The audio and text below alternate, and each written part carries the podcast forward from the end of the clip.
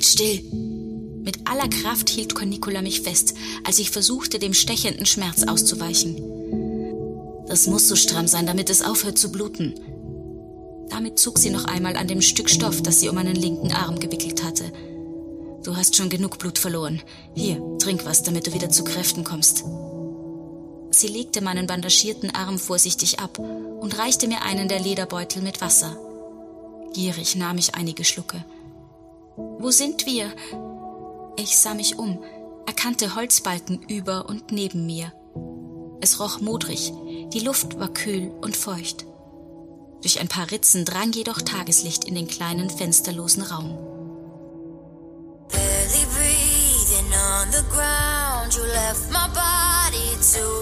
Stell dir eine Welt vor, in der die Gesetze deiner Vorfahren nicht mehr gelten, in denen es keine Grenzen mehr gibt, keine Regeln.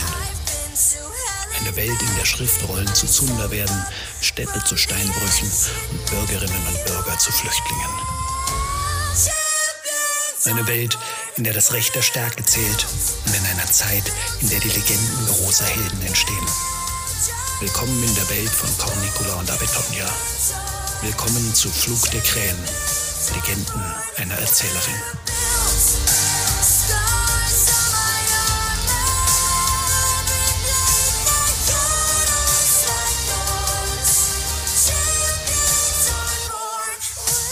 Wildnis im Noricum.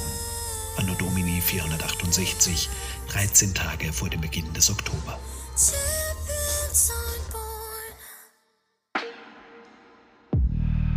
In Sicherheit. Vorerst. Lucius saß mit überkreuzten Beinen in einer Ecke. Sein Gesicht sah müde aus. Alt. Es war zerschrammt. Einige rote Striemen liefen über seinen Hals. Dreck und getrocknetes Blut klebte an seinen Händen, an seinen Armen, eigentlich überall. Er versuchte ein zuversichtliches Lächeln, aber es gelang ihm nicht sehr überzeugend. Das war einmal ein Streckenposten. Cornicola ließ den Finger durch die Luft kreisen. Hier haben römische Boten gerastet und ihre Pferde getauscht. Sie deutete auf eine niedrige Trennwand, die mir zuerst gar nicht aufgefallen war. Jetzt sah ich dahinter ein paar graue Ohren hervorschauen und im Dunkeln erkannte ich den Rücken von Lucius Hengst. Wie heißt er? Ich warf Lucius einen fragenden Blick zu. Der sah mich verständnislos an. Ein Pferd, wie heißt es? Er hat uns gerettet, oder nicht? Ich muss ihm doch danken. Er heißt Atlas. Jetzt tuschte doch ein echtes Lächeln über sein geschundenes Gesicht und für einen Moment blitzte in seinen Augen wieder dieses unendliche Blau. Wie der griechische Gott, der die Welt auf seinen Schultern trägt, weißt du? Genauso hat er uns durch die Feinde getragen. Du hast recht, Atlas ist wirklich ein Held. Dann sollten wir die Esel ab jetzt Herkules nennen, kicherte Cornicula leise. Sie sind mindestens genauso Helden. Beide? Sie können doch nicht denselben Namen haben. Warum nicht? Ich kann sie ohnehin nicht unterscheiden. Du etwa? Sie grinste mich an.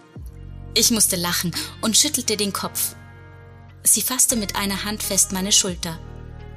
Ich sah mich erneut in unserem Unterschlupf um. Aus der Ecke gegenüber von Lucius hatte ich ein Geräusch gehört. Und noch ein Held. Cornicola deutete mit dem Kinn auf Tayo, der zusammengekauert tief und fest schlief und dabei ab und zu vernehmlich schnarchte. Ich nickte. Wir schwiegen, stierten still vor uns hin. Ich spürte ein Brennen an meinem Arm, biss die Zähne aufeinander. Ganz plötzlich, ohne dass ich etwas dagegen tun konnte, liefen mir Tränen über die Wangen. Ich holte tief Luft. Ich spürte, dass Cornicola mich ansah und schaute zu ihr auf. Ihre Lippen waren schmal und beinahe schwarz. Auch ihr Gesicht war zerschunden und schmutzig. Warum? Weiter kam ich nicht. Ich verbarg mein Gesicht in meinen Händen, mein Körper zuckte, ohne dass ich etwas dagegen tun konnte. Salzig sammelte sich Flüssigkeit auf meinen Lippen. Hunger macht Menschen zu Tieren, hörte ich Cornicula flüstern. Sie zog mich näher an sich heran, ihre Finger glitten durch meine Haare. Ich atmete ein paar Mal tief ein und aus. Aber Wir waren doch zum Handeln gekommen. Die Bauern. Ich musste noch einmal durchatmen. Die Bauern hatten Getreide dabei. Die Hirten wollten Schweine und Schafe verkaufen. Sie hatten nichts mehr, um zu kaufen. Sie hätten bestimmt auch getauscht. Sie hatten auch nichts mehr zum Tauschen. Lucius Stimme klang tonlos und stumpf aus der Ecke herüber. Ich sah wieder zu Cornicula auf. Ihr Gesicht war grau, ihre Augen blickten glasig durch mich hindurch.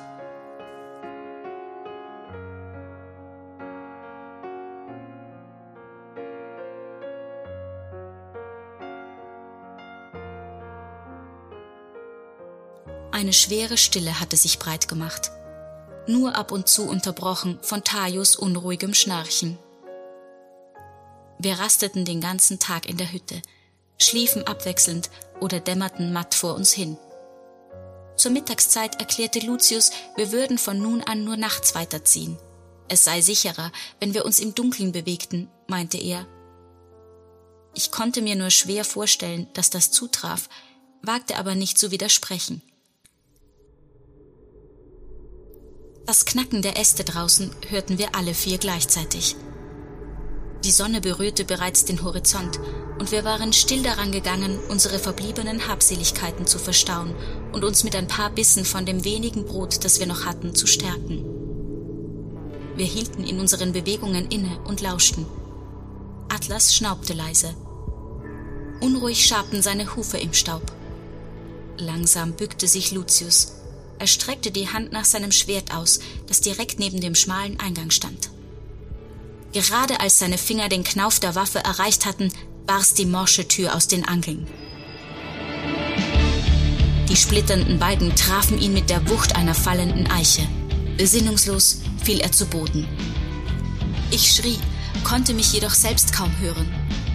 Ohrenbetäubend brüllte uns der riesige Bär an, dessen Körper aufrecht fast die gesamte Tür füllte. Der Rachen der Bestie war weit aufgerissen. Unzählige Zähne blitzten uns böse entgegen. Ich presste mich gegen die Wand. Hinter mir hörte ich, wie Atlas Hufe wild gegen die Planken traten. Urplötzlich stand Cornicula mitten im Raum. Mit einer raschen Bewegung streifte sie ihre Tunika ab, hielt den Stoff mit einer Hand. Ihr Körper straffte sich. Sie reckte sich in die Höhe, stand bebend auf Zehenspitzen, dann breitete sie das Leintuch über ihrem Kopf aus. Die Strahlen der tiefstehenden Sonne, die an dem Tier vorbei in die hölzerne Höhle drangen, warfen flatternde Schatten an die Wände. Und dann ertönte ein Geräusch, wie ich es noch nie menschengemacht vernommen hatte. Ich wusste, dass es von Cornicula kam, aber es fiel mir schwer, es zu glauben. Wenn mir das Brüllen des wilden Bären bis in die Tiefen meines Bauches gedrungen war, so fürchtete ich jetzt, meine Ohren würden zerreißen. Ich verbarg sie unter meinen Händen. Fast Nase an Nase stand sie jetzt dem Monstrum gegenüber. Die Zähne nicht minder furchterregend gefletscht, ihre Arme zu schwingen gespreizt. Eine Harpyie gleich, die scharfen Klauen zum Angriff bereit. Mit einem Mal sah ich die Krähe vor mir, wie sie mit ihrem Flügelschlag den Raubvogel von ihrem Nest abdrängt. Die beiden Biester blickten sich in die Augen.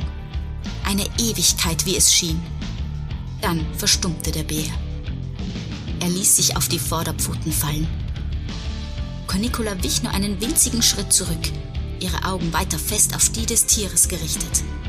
Erneut reckte sie die Arme nach oben, ahmte den Schwingenschlag nach. Der Eindringling duckte sich, dann machte er den ersten Schritt zurück, einen zweiten. Cornicula setzte nach und schließlich verschwand der Bär schnaubend rückwärts aus der Tür. Wir hörten seine schweren Schritte noch eine Weile. Dann war er fort.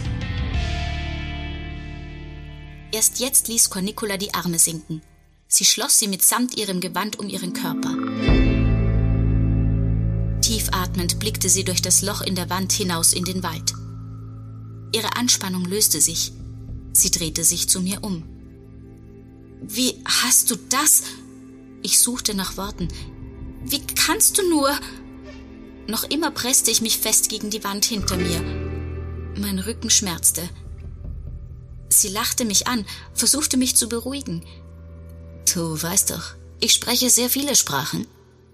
Sie schüttelte ihre dunklen Locken, Die helle Tunika um ihre Schultern leuchtete golden im letzten Tageslicht. Aber dieser Ton. Ich wollte zurückweichen, als sie einen Schritt auf mich zukam, konnte aber nicht weiter. Der ist gut, oder? Sie trat aus dem Lichtkegel in den Schatten, aber gerade noch sah ich, wie Schweißperlen den Schmutz über ihrem Gesicht verteilten. Sie zwinkerte. Den hab ich von meiner kleinen Krähe gelernt. Hab ich mir schon gedacht. Ich nickte und stieß mich von der Wand ab. Schlaues Mädchen. Na komm her. Sie hob einen ihrer Arme und ohne zu überlegen schlüpfte ich unter ihr Kleid, drückte mich fest an ihren Körper. Ihre Haut war heiß und so feucht, als hätte sie gerade gebadet. Ich legte meinen Kopf an ihre Schulter. Aus halboffenen Augen sah ich auf ihre nass glänzende Brust. Ich spürte ihren gleichmäßigen Atem, hörte ihr Herz schlagen. Erst noch sehr rasch, dann wurde es langsamer. Ich spürte ihre Lippen auf meinem Nacken. Sie flüsterte etwas, das ich nicht verstand, und hauchte einen Kuss auf meine Haut.